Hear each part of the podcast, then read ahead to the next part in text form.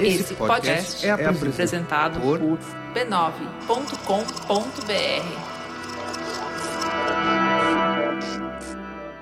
Oi, tudo bem? Que prazer estar de volta. Eu tava com muita saudade e muita ansiedade para essa temporada, que é um giro pela América Latina. É que eu amo a literatura latino-americana e vi que muita gente também se empolgou com a proposta, por isso eu queria que chegasse logo essa estreia. Antes de a gente começar, eu quero te contar como eu escolhi os livros da temporada, porque não foi uma tarefa fácil. Primeiro, eu decidi deixar o Brasil de fora, já que a terceira temporada do Põe na Estante foi toda dedicada a ele.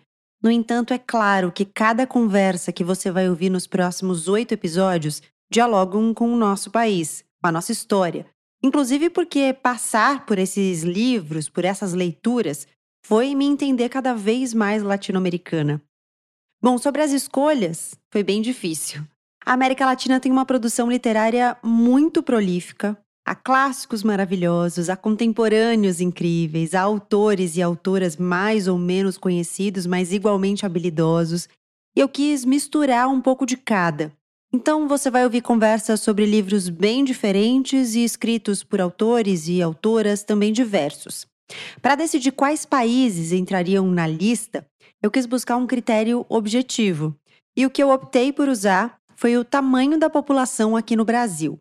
Então, os oito países pelos quais a gente vai viajar a partir dos livros são aqueles com as oito maiores comunidades latino-americanas vivendo hoje no Brasil, segundo os números oficiais. No Instagram do Poenestante, arroba Poenestante, tem um post com todos os livros da temporada, caso você se anime a ler junto. A gente começa o giro pela Venezuela. Há mais de 260 mil venezuelanos vivendo hoje aqui no Brasil, uma população que praticamente dobrou em quatro anos com a chegada de muita gente que não via mais perspectiva no país natal e veio viver aqui. Fiquei pensando que é uma comunidade tão grande e da qual a gente sabe tão pouco, né? Quantos livros venezuelanos você já leu? Quais autores e autoras da Venezuela você conhece? Por isso a escolha desse episódio foi a de um clássico, um clássico inclusive que há décadas não era publicado por aqui. Tá preparado? Tá preparada? Eu já vou dar o play na nossa conversa, quero só te lembrar de uma coisinha. Se você quer e pode apoiar o Põe você pode contribuir com valores a partir de R$ reais mensais em catarse.me barra Se você já apoia, muito, muito obrigada. Também não se esqueça que o Panestante é parte da Rádio Guarda-Chuva. E eu queria te convidar a conhecer, depois de terminar de ouvir aqui, o nosso mais novo companheiro na rede, que estreou há pouco, o Afluente. É um podcast do Amazonas que traz reportagens da Amazônia ou que partem dela. Eu sugiro que você comece a ouvir por um episódio que dialoga muito com a nossa conversa de hoje. É o número 8, Jornada pelo Refúgio, que conta a história do venezuelano Gabriel Sanabria e da penosa viagem que ele fez até Manaus quando decidiu deixar a Venezuela. Quando ele chegou aqui, as portas também não estavam totalmente abertas, não, e os perrengues foram muitos. Procura pelo afluente quando terminar de ouvir aqui o Poenestante. Agora bora para nossa conversa? Este podcast é uma produção da Rádio Guarda-Chuva. Jornalismo para quem gosta de ouvir.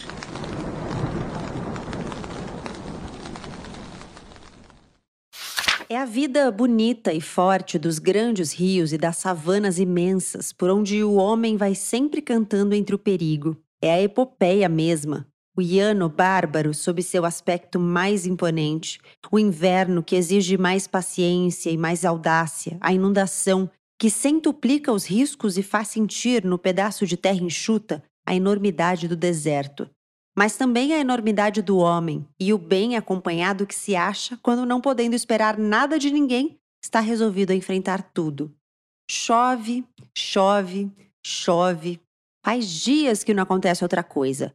Os ianeiros que estavam fora de suas casas já voltaram a elas porque os canais e os rios transbordarão pelas savanas e logo não haverá caminhos transitáveis. Nem necessidade de percorrê-los. Já é tempo de comer, beber e dormir. E com estas três coisas sob o teto de palma, o ianeiro se sente feliz, enquanto fora as nuvens vão se rompendo em um chover obstinado e copioso. Com as primeiras chuvas começou o retorno das garças. Apareceram pelo sul, para onde emigram durante o verão sem que ninguém saiba até onde vão, e ainda estavam chegando as inumeráveis revoadas. Fatigadas pelo longo voo, detinham-se equilibrando-se sobre as ramas flexíveis da mata do garceiro ou chegavam sedentas até a borda do pântano e a mata e a água iam se cobrindo de brancura. Parecia haver reconhecimentos e trocas de impressões da viagem. As deste bando olhavam as do outro, que haviam emigrado a regiões diferentes, alongavam os pescoços, batiam as asas, lançavam ásperos grasnidos e logo ficavam quietas, observando-se mutuamente as pedras das pupilas redondas e imóveis. Às vezes, havia rinha por um ramo do dormitório, por um resto de ninho da estação anterior mas depois iam se acomodando todas nos mesmos lugares que sempre haviam ocupado. Há cenários que são protagonistas. As planícies venezuelanas, os llanos, são o primeiro plano neste embate entre o rural e o urbano, o erudito e popular, a civilização e a barbárie. Mas por onde chega cada um deles? O que define onde é que está o progresso? Quem traça a linha de corte da moral? Quem castra os instintos e constrói as leis? Em cada terra se faz de um jeito. Nessa terra se faz do jeito de Dona Bárbara, a latifundiária que sobreviveu à violência, que conviveu com o machismo e que misturou luxúria e feitiçaria para ganhar terrenos, gado e homens. Ela é a dona da palavra final, carrega o martelo da justiça, a chave da prisão, o laço do peão.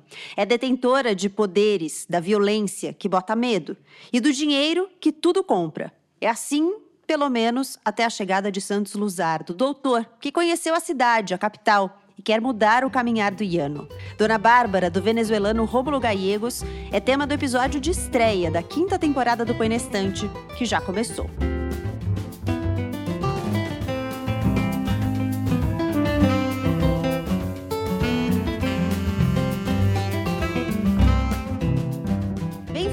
Bem-vindo ao primeiro episódio da temporada Um Giro pela América Latina. A gente começa essa sequência de passeios com uma visitinha à Venezuela. Como sempre, nesse Clube do Livro em formato do podcast, que é o Põe na Estante, tem duas pessoas na mesa comigo, Gabriela Maier, conversando sobre o mesmo livro, para falar de Dona Bárbara, clássico venezuelano, escrito em 1929 por Rômulo Gallegos. Eu convidei a Érica Medina e o Vinícius Barbosa. Sejam muito bem-vindos. Vou pedir, por favor, para vocês se apresentarem. Érica, quem é você?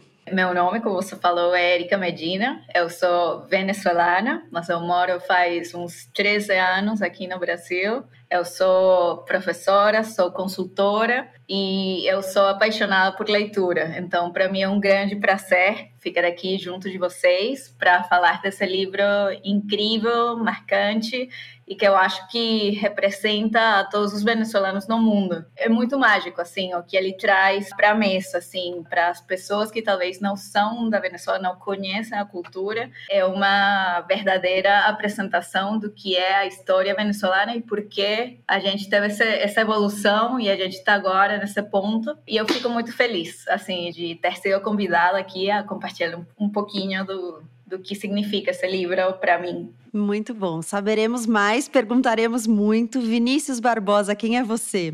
Meu nome é Vinícius, eu sou um brasileiro que a cada dia me entendo mais como latino-americano, então estou muito feliz em estar aqui na estreia dessa temporada para a gente conversar um pouco mais de literatura latino-americana. Eu sou historiador de formação e acho que desde que quando entrei na graduação em História, lá em 2014, eu comecei a estudar a América Latina e esse é um processo que vem crescendo comigo, essa identificação com a América Latina e com a literatura latino-americana. Então, estou muito feliz de participar aqui com vocês hoje. Esse livro, eu li ele no começo do ano, fiz uma releitura aqui para conversar com vocês, então estou bastante animado. Eu queria começar com a Érica, queria que você contasse um pouquinho, você já falou com bastante entusiasmo dele aqui na sua apresentação, e eu queria que você explicasse o que ele significa, né? Eu lendo algumas críticas sobre ele, muita gente comparava o Rômulo Gallegos ao Machado de Assis, né? Muita gente falava, o Rômulo Gallegos está para a Venezuela como o Machado de Assis está para o Brasil. Qual a importância desse livro? É um livro que se lê na escola? É um clássico. Eu até ia falar isso para vocês, porque assim, é, é, tipo, na minha escola, a gente tinha uma oficina de leitura, que eu acho que isso foi incrível, que eu, que eu tive essa chance, né, desde pequenininha. E aí a gente lia clássicos, livros, enfim, contos, de tudo. E aí um dos livros era Dona Bárbara, que é um clássico venezuelano, só que a gente não, assim, eu lembro de ter lido e, e não teve esse impacto em mim que teve agora.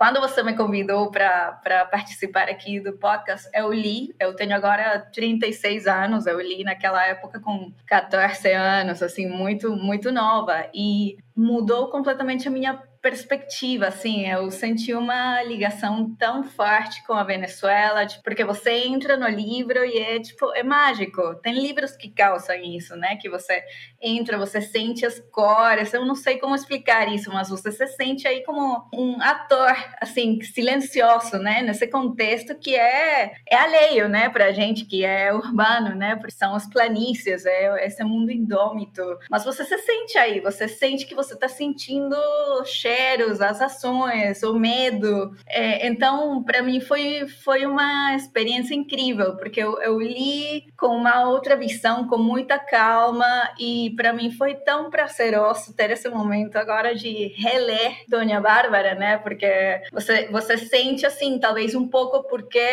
a Venezuela virou, talvez um pouco o que virou, porque são personagens que refletem a sociedade venezuelana, que na, na minha visão, na minha percepção, assim, a, a raiz, o, o core das pessoas não muda. Então você vê uma sociedade que continuou assim, continua sendo vigente esse livro, entendeu? Tipo, o entorno rural, as mulheres fortes que isso é um, uma coisa muito marcante na Venezuela, tipo, o papel da mulher é, é muito crucial, assim, na sociedade venezuelana, assim, é muito marcante, e Dona Bárbara é um reflexo disso. Para mim foi muito especial reler isso agora com, com a idade que eu tenho, né, porque eu li muito nova, e ter toda essa bagagem que eu tive, né, tipo, ficando eh, longe da Venezuela, tipo, ter esse encontro de novo com o que é o meu país, por que a gente é do jeito que é, foi muito bom. Eu acho que todos os venezuelanos venezuelanos têm essa ligação forte com o livro, por isso, porque você lê sempre na escola, Dona Bárbara, e também foram feitos filmes, novelas, faz parte da cultura venezuelana, tá? Eu acho que você pergunta para qualquer venezuelano, você sabe o que é Dona Bárbara? E todo mundo vai te falar que sim, eu sei. E, de novo, esse papel dessa mulher forte, feiticeira, dominante, assim, que associa muito a Dona Bárbara com, com barbárie, até Bárbara, eu acho uhum. que tem uhum. Essa essa, ligação, esse, esse contraposto entre civilização e barbárie, né? Que sempre se fala na, na novela, mas também você entende que não surge do nada, né? Ela, ela vira isso por uma série de questões e você meio que acompanha essa trajetória dela ao longo do livro, essa, essa transformação. Assim contavam. Talvez houvesse muito de lenda no quanto se dizia a propósito de sua fortuna, porém bastante rica e muito avara, sim, era Dona Bárbara. Já sobre a fábula de seus poderes de feiticeira, nem tudo era invenção da fantasia ianeira. Ela acreditava realmente que era assistida por potências sobrenaturais e com frequência falava de um sócio que a havia livrado da morte uma noite acendendo uma vela para que despertasse a tempo de ver que penetrava em seu quarto um peão alugado para assassiná-la e que desde então aparecia para aconselhar o que ela deveria fazer nas situações difíceis ou para lhe revelar os acontecimentos longínquos ou futuros que lhe interessassem conhecer. Segundo ela, era o próprio milagroso Nazareno de Achaguas, porém chamava-o simplesmente e com a maior naturalidade o sócio, e daqui se originou a lenda de seu pacto com o diabo. Mas Deus ou demônio tutelar era o mesmo para ela, já que em seu espírito, feitiçarias e crenças religiosas, conjuros e orações, tudo estava misturado e confundido em uma só massa de superstição, assim como sobre seu peito estavam em perfeita harmonia amuletos dos bruxos índios e escapulários, e sobre a prateleira do quarto dos misteriosos conciliábulos com o sócio, imagens piedosas, cruzes de palma bendita, presas de jacaré, pedras de corvineta e de centelha e fetiches que trouxera dos ranchos indígenas consumiam o óleo de uma mesma lamparina votiva. Do tocante a amores, já nem sequer aquela mescla selvagem de apetites e ódio da devoradora de homens, inibida a sensualidade pela paixão da cobiça e atrofiadas até as últimas fibras femininas de seu ser pelos hábitos de uma mulher macho que dirigia pessoalmente a peãozada, manejava o laço e derrubava um touro em plena savana como o mais hábil de seus vaqueiros e não tirava da cintura o facão e o revólver, nem os carregava consigo só para intimidar. Se alguma razão de pura conveniência, como a necessidade de um capataz incondicional em um dado momento, ou no caso de Balbino Paiba, de um instrumento seu no campo inimigo, a movia a empregar carícias, era mais o masculino que toma do que o feminino que se entrega. Um profundo desdém pelo homem havia substituído o rancor implacável. Não obstante este gênero de vida e já haver transposto os 40, era ainda uma mulher apetecível, pois se carecia em absoluto de delicadezas femininas em troca, o imponente aspecto de mulher macho imprimia um selo original à sua formosura, algo de selvagem, belo e terrível ao mesmo tempo. Ela é uma personagem que gera, inclusive, sentimentos ambíguos, né? Pelo menos eu tive sentimentos ambíguos por ela, né? Porque, por um lado, você ficava, nossa, mas ela é, é, é uma barbárie mesmo, né? Uma coisa violenta e tal. Mas, por outro lado, ela é uma sobrevivente da barbárie também, né? E, e assim, é uma mulher que chegou, apesar do o entorno que você vai entendendo ali no livro. Vinícius, eu queria te perguntar como é que você chegou no livro, até porque é, o livro foi publicado recentemente pela Pinar, que é uma editora pequena aqui no Brasil, depois de muitos anos, né? Inclusive no livro eles fazem uma, uma introdução interessante, contando que esse livro foi traduzido pelo Jorge Amado na década de 40 e depois o próprio Jorge Amado revisou essa tradução para uma outra edição da década de 70, mas que desde então a gente não tinha novas edições no Brasil. E aí a Pinar, que é uma editora pequena, nova, que está tentando resgatar a literatura latino-americana, né? E que faz financiamentos coletivos para conseguir fazer as publicações. Esse foi o livro de estreia deles, o primeiro livro livro da editora, com uma, uma edição limitada de 600 exemplares, eles publicaram a princípio. Como é que você chegou nesse livro? Qual foi sua experiência de leitura? Bom, uma coisa que eu, que eu não comentei na minha apresentação é que eu tenho uma conta no Instagram de fala de literatura latino-americana, né? Chamada Latina Leitura. E, enfim, por estar no Instagram conversando sobre literatura com várias pessoas, eu soube que a, que a Pinar estava aparecendo, surgindo com Dona Bárbara. Então eu, cheguei no livro, na verdade, pelo editor e pelo tradutor, pelo Paulo, que foi o editor, e pelo André Aires, que foi o, foi o tradutor do livro. Já conhecia eles dessas redes de sociais. E aí fiquei muito animado, um, um, um clássico da literatura latino-americana. E aí vale um parênteses, né? Porque a gente está vivendo um momento muito bom, muito frutífero de novas publicações de livros latino-americanos e são essas editoras pequenas, independentes, que estão fazendo esse movimento de reeditar livros esquecidos, como esse, como Dona Bárbara, né, desde a década de 70, mas também outras editoras publicando livros contemporâneos. E eu cheguei no livro assim. E aí, minha experiência de leitura com ele, ela, ela é muito interessante, né? A Erika comentou que você lê esse livro e você se sente na Venezuela. Ela que tem essa memória afetiva muito forte, ela se recorda da Venezuela, mas é muito interessante também que, ao mesmo tempo que esse livro, ele, um dos pontos para mim mais positivos é justamente a descrição da natureza, né? Ele tem parágrafos e parágrafos maravilhosos descrevendo essa natureza de maneira bastante detalhada, a fauna, a flora, é, é, lindo, mas ao mesmo tempo que ele fala especificamente desse guiano venezuelano, a gente consegue também transpor para outras localidades da América Latina, né? Eu não, eu não sei como é que foi para vo vocês, com a experiência de morar no Brasil, mas me veio muito também as histórias que meus avós contavam do, do interior do Brasil. É, meu avô é baiano, vivia no interior da Bahia. Essa, esse coronelismo muito forte também que aparece, né? Esse caudilismo muito forte, que é uma marca da, dos interiores da América Latina. minha experiência foi essa, foi de ler um livro que ao mesmo tempo me transpôs para um lugar que eu não conheço, que é esse ano venezuelano, mas ao mesmo tempo me trouxe elementos de uma realidade que eu já ouvi falar, uma realidade que fez parte da minha construção enquanto brasileiro, escutando as histórias dos meus avós, minha avó e meu avô fugindo do interior da Bahia por conta de um coronel que jurou de morte meu avô o Romulo Gallegos, quando escreve esse livro, ele se propõe a, a, questionar a realidade venezuelana dos anos 20, que ele viveu ali da, da, né, da ditadura do Gomes. Ao mesmo tempo, ele acaba apresentando para a gente também uma realidade que é latino-americana, né? Então essa resistência no, no, no, interior do campo, conflito, né, do, da industrialização que, que toma as capitais e aí entra em confronto com os costumes, que é um romance de costumes, né? Um romance que a Erika comentou da Dona Bárbara, e esse Bárbara como um, um símbolo da barbárie. Do outro lado, o Santos Luzardo, ele é a luz, que vem trazer esse conhecimento é racional, esse, esse progresso. O iluminista, né? Então, um livro que eu gostei, é, o iluminista. Gostei muito desse leitura. Nem o nome de La Barquerenha permaneceu. pois Bárbara o trocou por El Miedo, denominação do pedaço de savana onde estavam situadas as casas da fazenda, e este foi o ponto de partida do famoso latifúndio.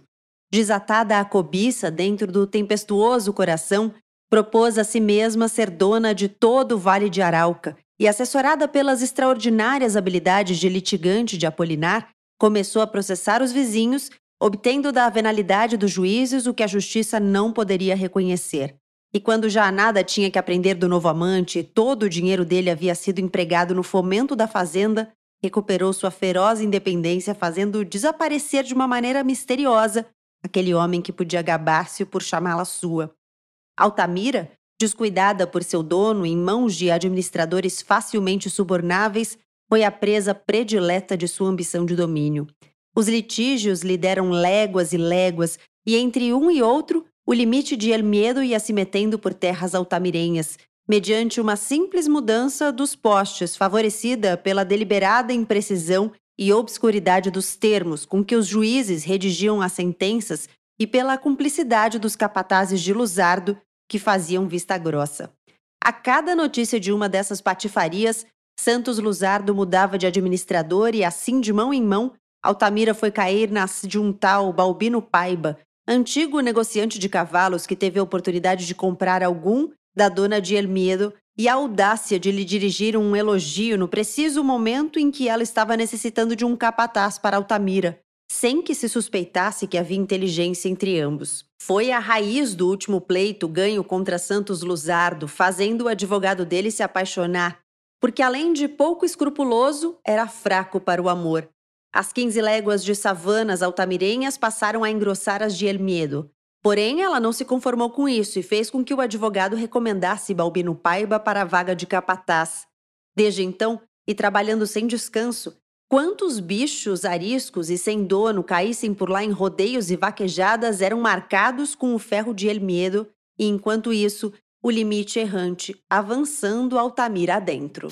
Queria falar propriamente dessa paisagem, né? No, na abertura, aqui na introdução do livro, até falei que tem livros em que é, os cenários são muito importantes, né? E nesse livro, o, o cenário é um personagem, o, o Iano, né? Que eu tô falando Iano Sim. porque meu pai é peruano, então uso esse, esse sotaque dos dois L's como I, mas tem. Gabi, eu confesso que eu tinha que procurar no, no Google Translator como que é Jano em português. Então, meu Deus, como que é? Porque eu não sabia. Aí é planície. Okay. História boa sobre essa tradução, porque eu conversei com o André, o tradutor, e tem um outro livro que também é um, é um marco na, na, América Latina, que é o Llanos em Llamas, do Juan Rulfo. Uhum. que é traduzido aqui pelo Eric Nepomuceno como chão em chamas, mas aí ele faz uma brincadeira né, com, com o som das palavras mas ao longo do livro ele traduz como planalto, às vezes como planície. E aí, conversando com o André, que traduziu Dona Bárbara, eu perguntei para ele por que, que ele manteve, né? Porque o livro, a, edição em português publicada pela Pinar, tá mantido o Iano o tempo inteiro, não aparece planície nem planalto. E as referências e André... às pessoas também, né? É o ianeiro. É o ianeiro. É o... É. E o André deu uma resposta ótima, porque é isso, né? O livro ele é especificamente dessa localidade, desse espaço geográfico da Venezuela. Então, por mais que exista é o Iano mexicano, por exemplo, ou a, a planície ou o planalto brasileiro, não é o iano venezuelano. Então ele manteve para justamente manter essa característica específica dessa localidade na, na Venezuela. É, eu ia dizer exatamente isso, assim, dessa coisa de não ser só uma paisagem visual, marcação geográfica, de ser um barco de costumes. De... Então, quando você fala de Iano, você está falando de um tipo específico de paisagem, de um tipo específico né, de vegetação, de fauna, de flora, mas você também está falando de uma população específica, de costumes específicos. Então, vem o pacote completo, é o que você sente lendo o livro, né? No livro, ele explica né, que a história acontece no estado de Apure. Fui olhar até no mapa, porque tem um momento que ele faz uma referência a um personagem, que ele fala que o personagem era um guate, que eram como, é como se chamam os, os colombianos que vão para essa área da Venezuela para viver ali. E o estado de Apure está justamente na fronteira entre a Venezuela e a Colômbia. E eu fui pesquisar, porque eu não sabia, eu não sabia da existência desse nome Eu não sabia da existência desse lugar e é um centro de biodiversidade incrível. Você, você joga as imagens, as imagens são lindas. É, é uma paisagem muito marcante e, e ele faz descrições também das roupas, né, que as pessoas usam ali, do que elas vestem, de como elas se comportam. Então você vai construindo mesmo um cenário. Eu acho que é um personagem muito importante do livro, ainda que, obviamente, a dona Bárbara deu o nome ao livro e, portanto, seja muito importante. Sim. O Yano, propriamente, né? Como você falou? Qual é a sua pronúncia venezuelana? Jano. Jano.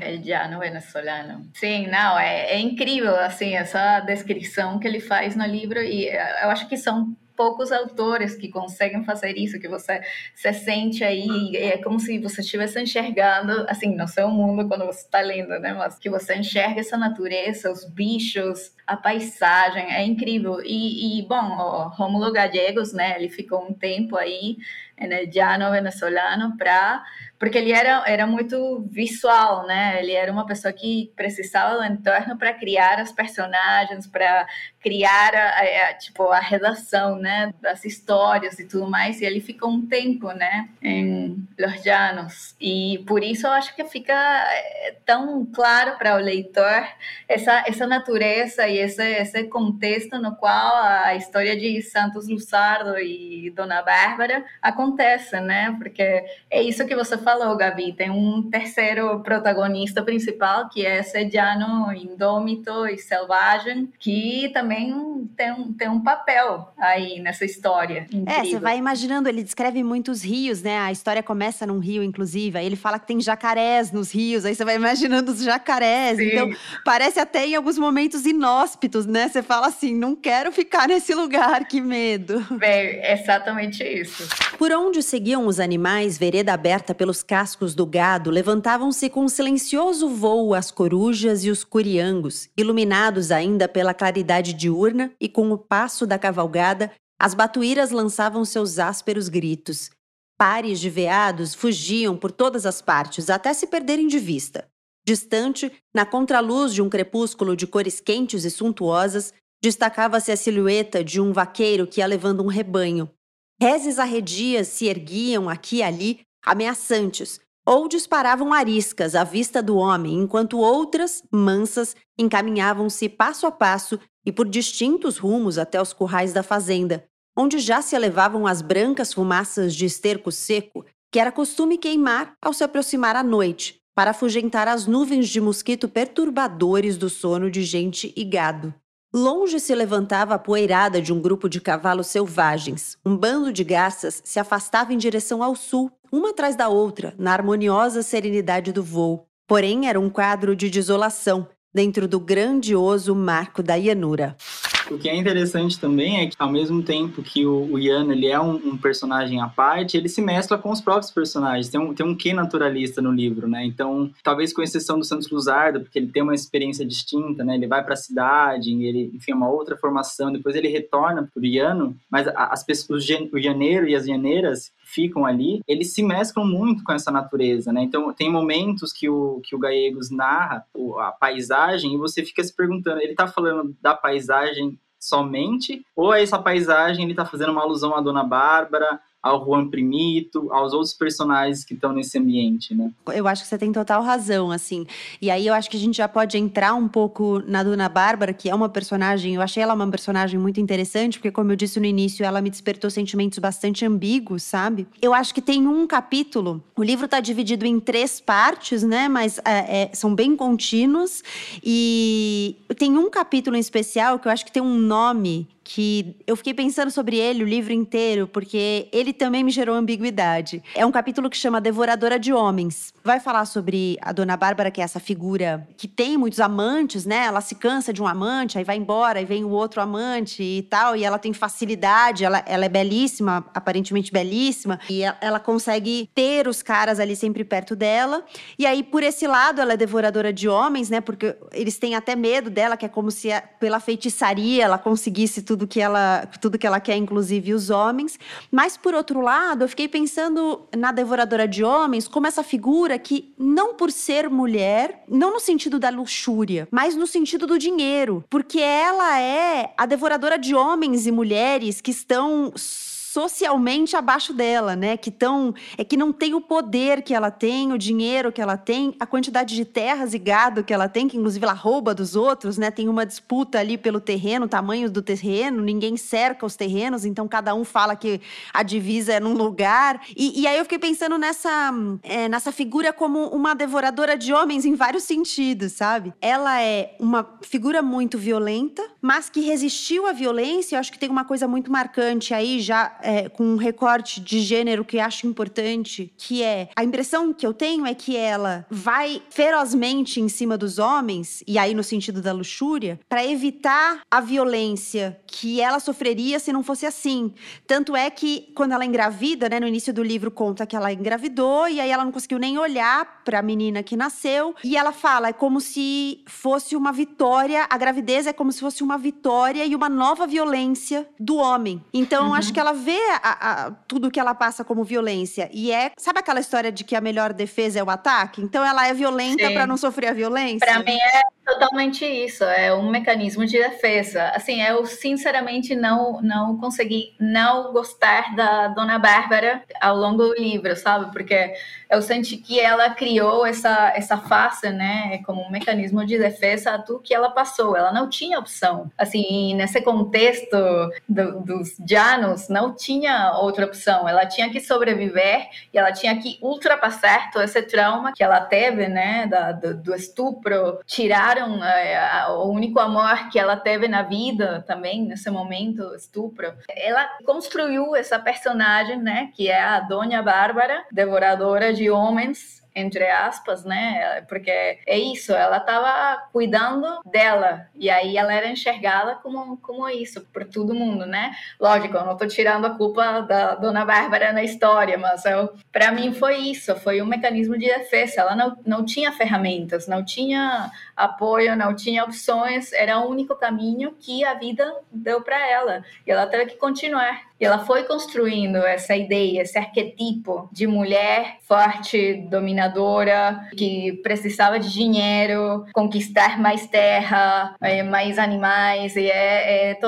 mas é, é, o entorno também. Você tem que, que pensar nesse momento, nessa Venezuela rural, que as, talvez as mulheres não tinham muitas mais opções, né? Então, eu, eu não sei o que o Vinícius acha, mas eu fiquei acompanhando a trajetória sem julgamento enquanto eu estava lendo O Caminho, né, da Dona Bárbara no livro. Eu, eu achei isso também, né, porque os personagens refletem muito o ambiente. De fato, a Dona Bárbara ela tem esse, essa, essa questão autoritária não só como reflexo do ambiente, mas como reflexo das pessoas que estão nesse ambiente, né? É uma questão de sobrevivência. Chegou à casa, dirigiu-se à sala onde se havia desenvolvido a primeira cena da tragédia, fechou-se ali, após proibição absoluta de que o incomodassem, tirou do cinto o facão e o afundou até o punho na parede de taipa, no mesmo lugar onde o teria cravado na noite da funesta leitura, através do coração do filho, pois foi ali, ele dizia, e naquele momento de proferir sua tremenda ameaça, que havia dado morte a Félix, e queria ter ante os olhos até que se apagassem para sempre a visão expiatória do ferro filicida enfiado na parede. E com efeito, encerrado naquela sala, sem pão nem água, sem se mover do assento, sem piscar quase, com um postigo aberto para a luz e duas pupilas que aprenderam a não necessitar dela durante a noite para ver, desejoso da expiação tremenda, esteve vários dias esperando a morte a que se havia condenado. E ali a morte o encontrou, sentado, rígido já, olhando o facão cravado na parede. Quando por fim chegaram as autoridades para representar a farsa costumeira em casos análogos, já não havia necessidade de castigo e custou trabalho fechar aqueles olhos. Dias depois, Dona Assunción abandonava definitivamente o Iano para se mudar para Caracas com Santos, único sobrevivente da hecatombe. Queria salvá-lo, educando o filho em outro meio, a centenas de léguas daqueles sítios trágicos. Os primeiros anos foram tempo perdido na vida do jovem. A brusca mudança do meio ianeiro, rude, porém cheio de intensas emoções endurecedoras do caráter, ao brando e sonolento ambiente da cidade, dentro das quatro paredes de uma casa triste, ao lado de uma mãe aterrorizada, produziu-lhe um singular adormecimento das faculdades. O rapaz espirituoso, de inteligência desperta e coração ardente, de quem tão orgulhoso se mostrava o pai quando via cavalgar um cavalo arisco e desempenhar com destreza e aprumo os trabalhos perigosos das savanas, digno daquela raça de homens sem medo, que havia dado mais de um centauro à epopeia, ainda que também mais de um cacique à Ianura, e em quem, com outro conceito da vida, a mãe cultivava tantas esperanças ao ouvi-lo expressar sentimentos e ideias reveladoras de um espírito fino e reflexivo, tornou-se obtuso e apático. Converteu-se em um misantropo. Mas, por outro lado, uma coisa me incomodou em relação a, a, como foi construída a personagem, Dona Bárbara. Que eu fiquei pensando, e aí seria, eu queria até muito ouvir vocês em relação a isso, que a Erika comentou que a, isso não é um spoiler, porque ela tá logo na primeira parte do livro, que a Dona Bárbara ela sofre um estupro. E a partir disso, o texto apresenta a Dona Bárbara enquanto uma pessoa autoritária, enquanto um caudilho, enquanto um, um cacique, como aparece no livro, como uhum. resultado desse estupro. E aí a, a Dona Bárbara, devoradora de homens, passa a devorar esses homens simbolicamente como uma vingança, mais do que como uma resistência. Que a Gabi comentou, né? Quando ela engravida. E aí ela fala que ela, enfim, não quer nenhum laço materno, não quer desenvolver nenhuma emoção materna, porque isso seria uma vitória dos homens. Me parece mais no sentido de não dar o braço a torcer e manter a, a, esse comportamento vingativo pelo que fizeram com ela no passado. Só que, por outro lado, isso eu acho um pouco problemático, né? Porque parece que ela é o que ela é porque ela sofreu esse estupro. E aí eu queria ouvir vocês em relação a isso. O que vocês acham?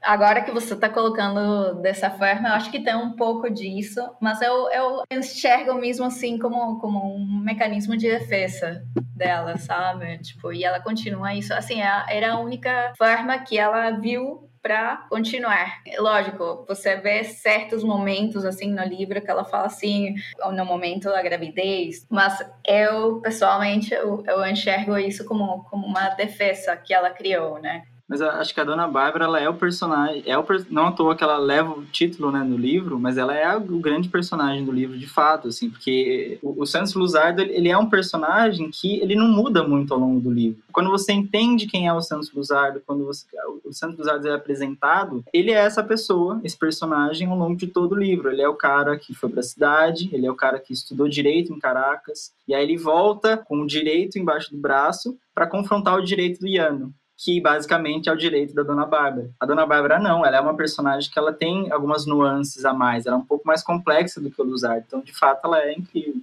É, eu acho que a violência, né, ela pode forjar várias coisas. Então, as mulheres, por exemplo, que sofrem estupros, elas vão ser pessoas diferentes a partir daí, de maneiras diferentes. Cada uma vai lidar com esse trauma de uma maneira. Mas claro que para lidar com os traumas, né, você usa o repertório que tá em você e no seu contexto.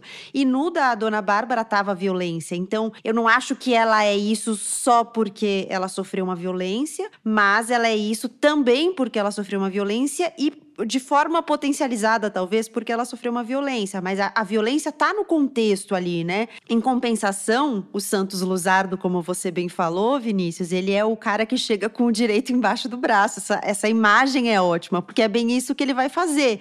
Então, ele vai comprar algumas brigas porque ele acha que a gente tem que seguir as leis e, e ele não se conforma que a justiça e a polícia estão nas mãos da dona Bárbara. E aí, uma das brigas que ele vai comprar, por exemplo, é a questão da cerca cerca, né? Que eu até falei, os terrenos não são cercados, cada um coloca lá o limite que tem.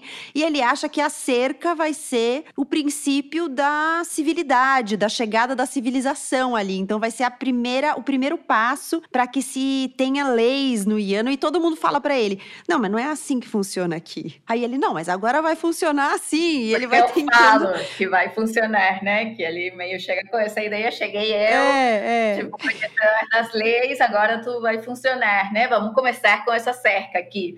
Só que não, né? Não aconteceu. Mas é, é isso, ele chega com, com essa visão civilizadora, né? E ele se enxerga, no fim, sozinho, porque é só ele contra aquele, aquele Jano, né? Todos os personagens que estão no livro que entendem que é outro tipo de lei, que não é essa lei criada em Caracas, é a lei do Jano. Ou você se adapta, ou você morre, ou você vai embora. Mas eu também eu, eu gostei muito assim do Santos. Eu, eu, sinto que ele é, é uma pessoa muito boa. Eu achei do traz... bem também. Eu acho que no desenvolvimento da, da novela você enxerga tipo os matizes, né? Que não Santos não é tão bom, tem esse lado também mais escuro, assim, essas dúvidas. E a Dona Bárbara também não é assim, ela é uma mulher claramente dominante, forte, mas ela também ao longo do, do, da novela você enxerga que ela vai vai se transformando em, em outra coisa, né? Até o fim do livro. É, tem coisas que a abrandam, que a amolecem, né? Que ela,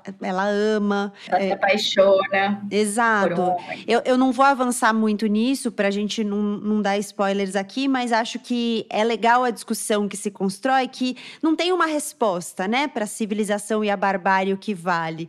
Mas acho que tem algumas respostas, sim, de como é que cada um se adapta aos contextos. Porque, apesar de o Santos Luzardo ser um personagem mais linear, mais flat, talvez ele, ele tenha uma virada, assim. O autor, ele não dá uma resposta para essa tensão, para esse conflito entre civilização e barbárie, se é que a gente pode chamar assim, mas acho que os personagens, cada um à sua maneira, dão respostas variadas, né? E aí o leitor vai pegar aquela que serve mais. Antônio objetou. Pode ser que você tenha razão, mas para isso seria preciso mudar primeiramente o modo de ser do ianeiro. O ianeiro não aceita a cerca, quer sua savana aberta como Deus lhe deu, e a quer precisamente para isso, para catilapiar quanto bicho lhe caia no laço. Se lhe tiram esse gosto, morre de tristeza. Um ianeiro está contente quando pode dizer: Hoje catilapiei tantas rezes, e não lhe importa que seu vizinho esteja lá dizendo mesmo, porque o ianeiro sempre crê que seus bichos estão seguros e que os que o vizinho pega são de outro.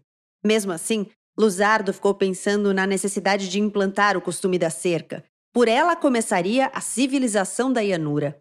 A cerca seria o direito contra a ação toda poderosa da força, a necessária limitação do homem ante os princípios. Já tinha então uma verdadeira obra própria de um civilizador: fazer introduzir nas leis do Iano a obrigação da cerca.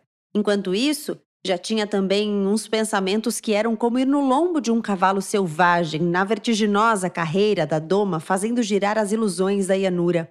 O fio dos arames, a linha reta do homem dentro da linha curva da natureza, demarcaria na terra dos inumeráveis caminhos por onde há tempo se perdem as esperanças errantes, um rumo único e reto até o porvir.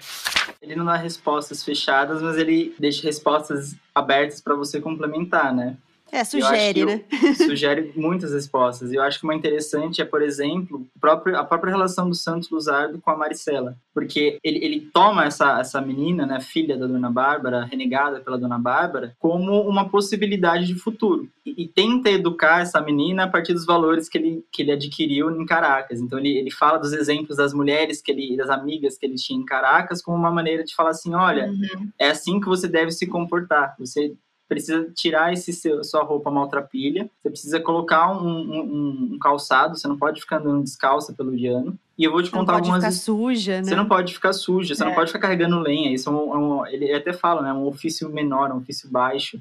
Você precisa, uhum. você precisa ser educada. Só que você vai ser educada pelos valores da cidade, os valores urbanos, os valores da universidade. Então ele começa a apresentar várias histórias das amigas que ele conhece como uma tentativa de futuro, né? Porque ela é talvez a personagem mais nova do livro. Então ela é o que vai ficar pro Ian. O Luzardo vai passar, a Dona Bárbara vai passar, os outros moradores, os outros janeiros vão passar mas a Maricela é quem fica, né? Ela é o futuro. Então ela precisa ser educada com esses valores da cidade. Então eu acho que ela é uma resposta possível. Eu senti, Vinícius, assim, que essa, assim, essa foi um desafio, né, que ele teve com a Maricela, porque ele, ele enxergou ela como é, é possível, sabe? Eu vou pegar ela, vou ajudar ela, vou civilizar ela e eu vou conseguir, entendeu? Eu acho que ele fez um paralelismo, talvez, com esse entorno desconexo que estava acontecendo ao redor, né? Porque ele tem momentos, assim, de subida e descida, né? Nessa, nessa trajetória tentando civilizar o llano, né? Né? E, para mim, isso aqui é a minha percepção. Né? Eu senti que, ela, que ele fez meio que um paralelismo com a Maricela e,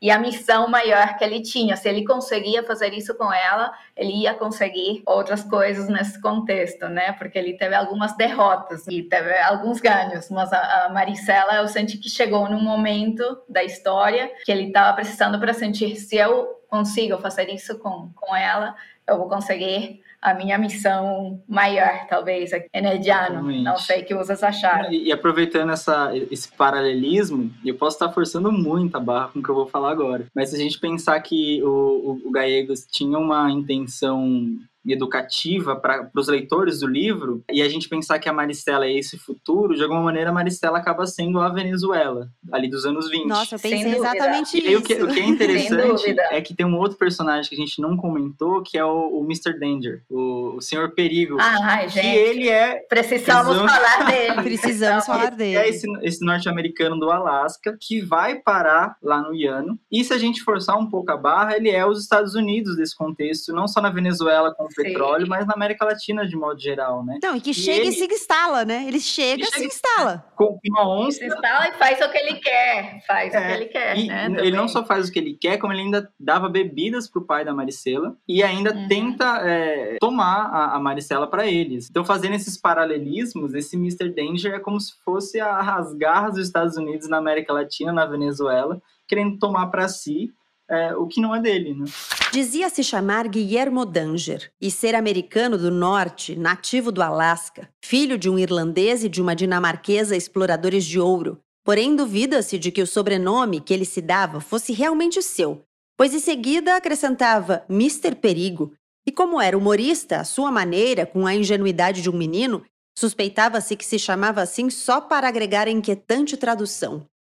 Por outra parte, havia certo mistério em torno à sua pessoa. Dizia-se que nos primeiros tempos de seu estabelecimento na região, várias vezes havia mostrado gazetinhas de jornais nova-iorquinos intituladas sempre The Man Without Country, nas quais se protestava contra certa injustiça cometida com um cidadão a quem não se nomeava e que, segundo dizia, era ele.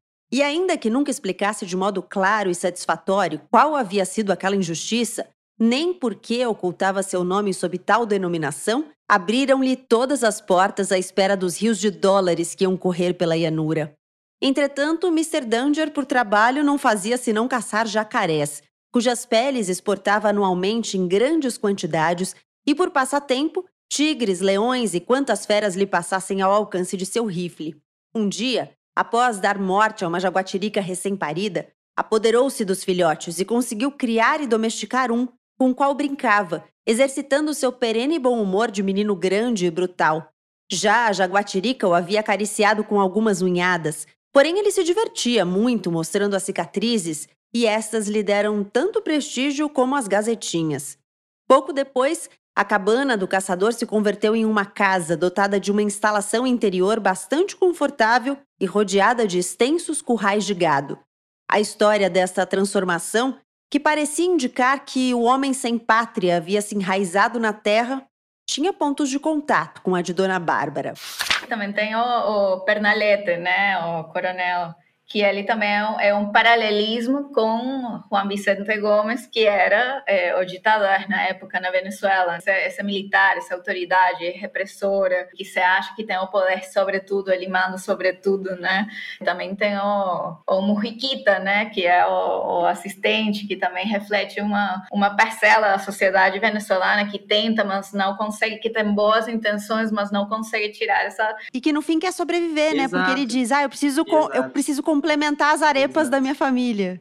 Exatamente, que não tem opção. Então aí você enxerga. Por isso eu acho que, tipo, para mim foi muito legal ler esse livro agora, né? Porque é isso, você enxerga trechos de sociedade venezuelana nos personagens. Autoritarismo, a falta de civilização, talvez, os Estados Unidos, na, na, na personagem do Mr Danger. E assim, é um livro que, que, que faz assim um círculo completo que é a sociedade venezuelana. Eu também li super dessa maneira, assim, com esses paralelismos, e eu também tracei um paralelo entre a Maricela e a Venezuela. E teve uma coisa que me chamou a atenção, que foi quando ela é apresentada, porque hum, primeiro ele acha que ela é feia. Ela tá meio coberta, ela não mostra o rosto direito, e, e aí depois que ela se limpa, ele descobre que ela é muito bonita que na verdade ela é uhum. belíssima. E eu fiquei pensando nisso como país, né? Do que, que ele está falando, de que limpeza é essa, né? Então ele está falando talvez de um país que tem um um povo incrível, uma cultura incrível, uma paisagem incrível, mas que tá sujo, tem alguma coisa que não tá deixando você ver. Tá parecendo meio, meio ruim, meio feio. Mas se a gente uhum. limpar aqui, se a gente jogar na água do rio aqui na beiradinha onde não tem jacaré, aí dá para você ver que é bem bonito, sabe? Fiquei pensando um pouco se nisso. Se você educar assim. e tudo mais, você quer... a gente tem que pensar que o Romulo Gallegos era um professor, um educador, escritor, claro. E é político, é... né? Ele foi presidente da Venezuela. Não ela? Uma personagem muito, muito importante mesmo na, na história da Venezuela, assim, muito querido. Ele é muito querido até, até hoje, por tudo que ele fez. Você tem que, talvez, enxergar, assim, ler esse livro com essa visão. É uma pessoa que amava a Venezuela, que era, perante tudo, um educador. E ele enxergava que o caminho para a Venezuela era através da educação. Então você enxerga isso nesses personagens, na, na Maricela, nos Santos Luzardo, como eles tentam, assim, dar as ferramentas para dar civilização a esse país indômito, selvagem, que não tem controle, que ninguém respeita as instituições, as leis, que tem esses caudilhos, esses militares que, que acontecem nesse país. Para ele, o único caminho é essa. E, de certa forma, isso se vê refletido ao longo de Dona Bárbara e outros livros também de Romulo Gallegos, né? Estavam cortando cordas no pátio das cabanas, já no cair da tarde, quando o pajarote, depois de haver dirigido um olhar para a savana, disse: Eu não sei como pode haver cristãos que gostem de viver entre colinas ou em povoados de casas cobertas. O Iano é a terra de Deus para o homem dos demônios. Os demais interromperam o trabalho que suas facas faziam no couro cru e pestilento, de onde tiravam tiras e ficaram olhando interrogativamente o vaqueiro dos pensamentos divertidos. E ele concluiu: Mas está clarinho como açude nas dunas. No Iano se avista desde longe e já se sabe o que vem antes que chegue, enquanto nas terras das montanhas a pessoa sempre anda encruada entre as curvas do caminho, que são como pontas de chifres. E se é nas casas cobertas, o cristão está como os cegos, que perguntam quem é depois de haver tropeçado. Com uma mesma perspicácia, todos dirigiram simultaneamente os olhares até a savana e divisaram um cavaleiro que vinha na direção das casas.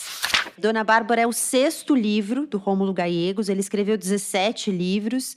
E aí eu achei uma informação de que ele nunca, ele nunca levou o Nobel de Literatura, né? Mas que a Academia Sueca já admitiu, porque normalmente as indicações, né, que a Academia Sueca recebe não são públicas. A, a, a gente fica especulando, sabe, ali quem tá com mais chance, possibilidades e tal. Mas a Academia Sueca já admitiu que ele recebeu indicações 15 vezes para receber o Nobel de Literatura. Então, ainda que que ele nunca tenha recebido de fato, foi indicado muitas vezes pela relevância que ele tinha, né? Ele nasceu em Caracas em 1884, viveu até 1969. Como a gente falou, ele foi um escritor com essa, esse tom de educador muito forte, né? Ele fez muito pela educação na Venezuela, ele recebeu uma série de prêmios ligados à literatura, tem um prêmio da literatura que leva o nome dele também, e ele foi um político, foi presidente da Venezuela mas entendi aqui na minha pesquisa que o caráter de educador foi o que prevaleceu na biografia dele, né? eu queria terminar perguntando para vocês o que fica do livro para vocês. E, Érica, queria que, se você pudesse falar agora nesse final, que paralelos você traça com a Venezuela de hoje, né? Porque você falou isso algumas vezes. Queria entender, assim, mais concretamente, como é que você construiu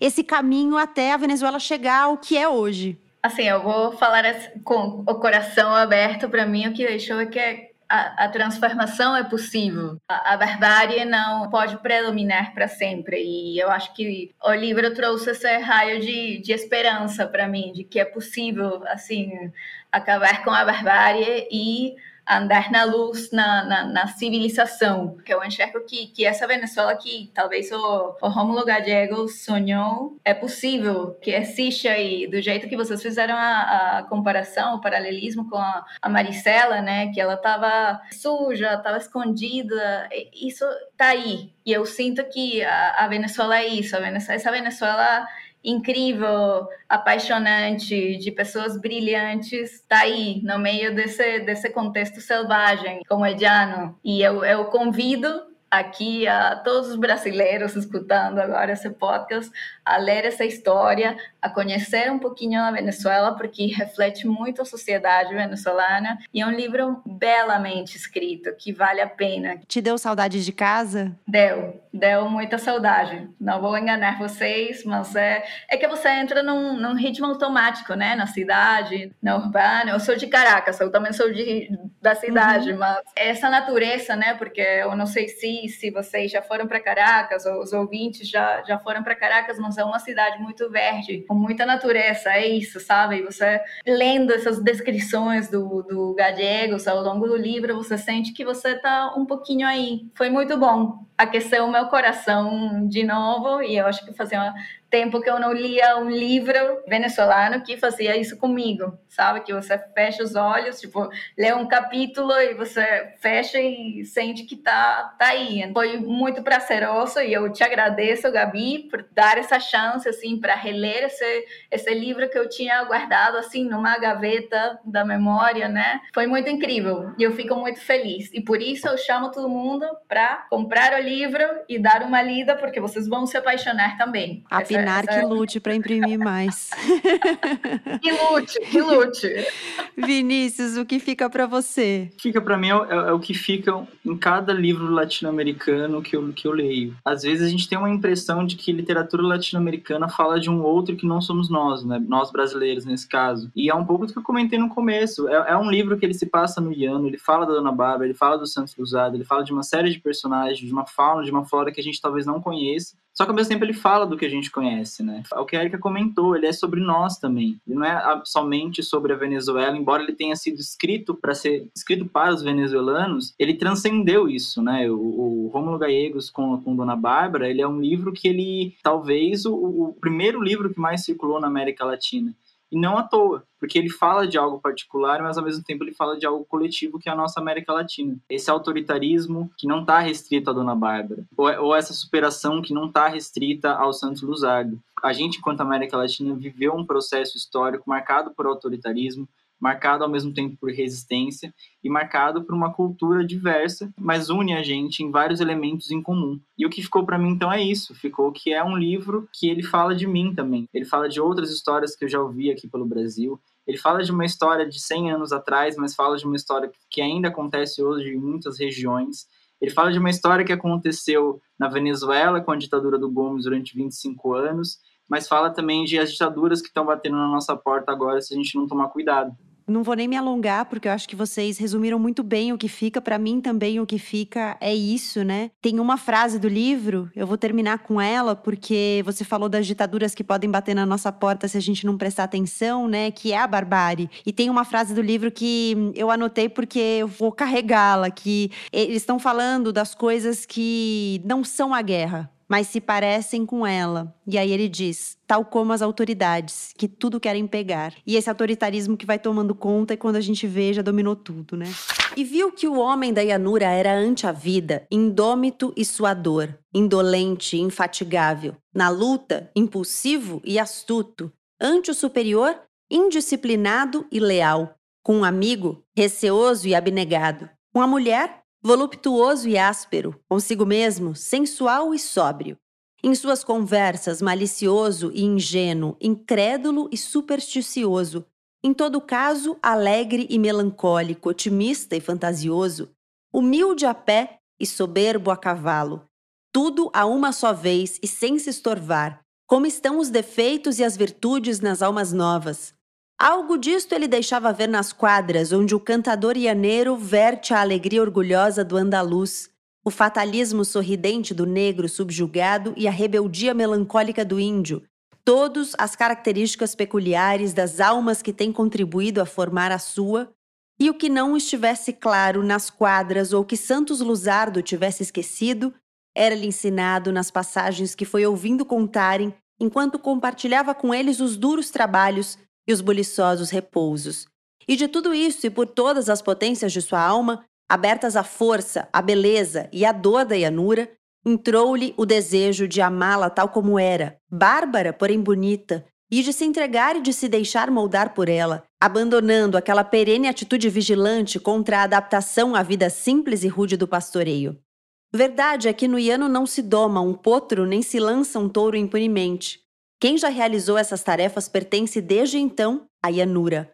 Além do mais, esta não fazia senão recuperá-lo. Antônio Sandoval já o havia dito, Yanero e Yanero até a quinta geração. Mas havia também algo mais, algo sobre o qual não se refletia, mas que estava ali no fundo da alma, transformando os sentimentos do homem da cidade, derrubando os obstáculos. Maricela, canto de harpa ianeira, a de alma ingênua e travessa, silvestre como a flor do Paraguatá, que embalsama o ar da mata e perfuma o mel das abelhas. Dona Bárbara, do Rômulo Gallegos, tem tradução nessa edição que a gente leu do André Aires, é da editora Pinar, tem 375 páginas. Érica, Vinícius, foi um prazer enorme recebê-los aqui. Queria que vocês, para terminar, só dissessem rapidinho onde é que as pessoas encontram vocês, o trabalho de vocês, se as redes de vocês forem abertas, não sei, cada um tem uma política aí de privacidade. Vendam os peixes de vocês. Bom, gente, é, quem quiser é, conhecer mais sobre literatura latino-americana, aprender mais sobre literatura latino-americana e história da América Latina, eu tenho uma conta no Instagram chamada Latina Leitura.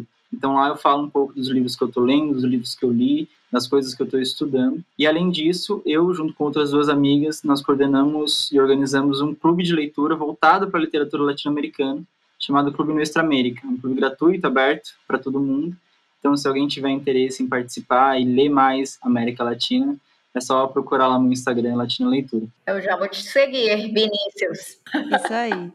Arroba Latina Leitura. E você, Érica? Vocês me encontram dando aula agora no IBMEC, mas eu, eu não tenho as redes abertas, não sou das redes, mas pode entrar em contato comigo também, o, o Instagram, me manda mensagem, eu tô por aí. Eu sou Erika Medina e, bom, para mim, de novo, um prazer estar aqui junto de vocês, para mim foi maravilhoso. E obrigada, Gabi, obrigada, Vinícius. Muito obrigada, Obrigado, gente. gente. É isso. Obrigada pela companhia até aqui. No próximo episódio a gente viaja para o Chile. Se você gostou da conversa, gostou do episódio, compartilha, espalha por aí. Esse é um jeito ótimo de ajudar o Põe a ser divulgado e a continuar existindo. Não esquece de seguir, se você compartilhar, de marcar também o Põe na Estante nas redes sociais. É arroba Põe na Estante, tanto no Twitter quanto no Instagram.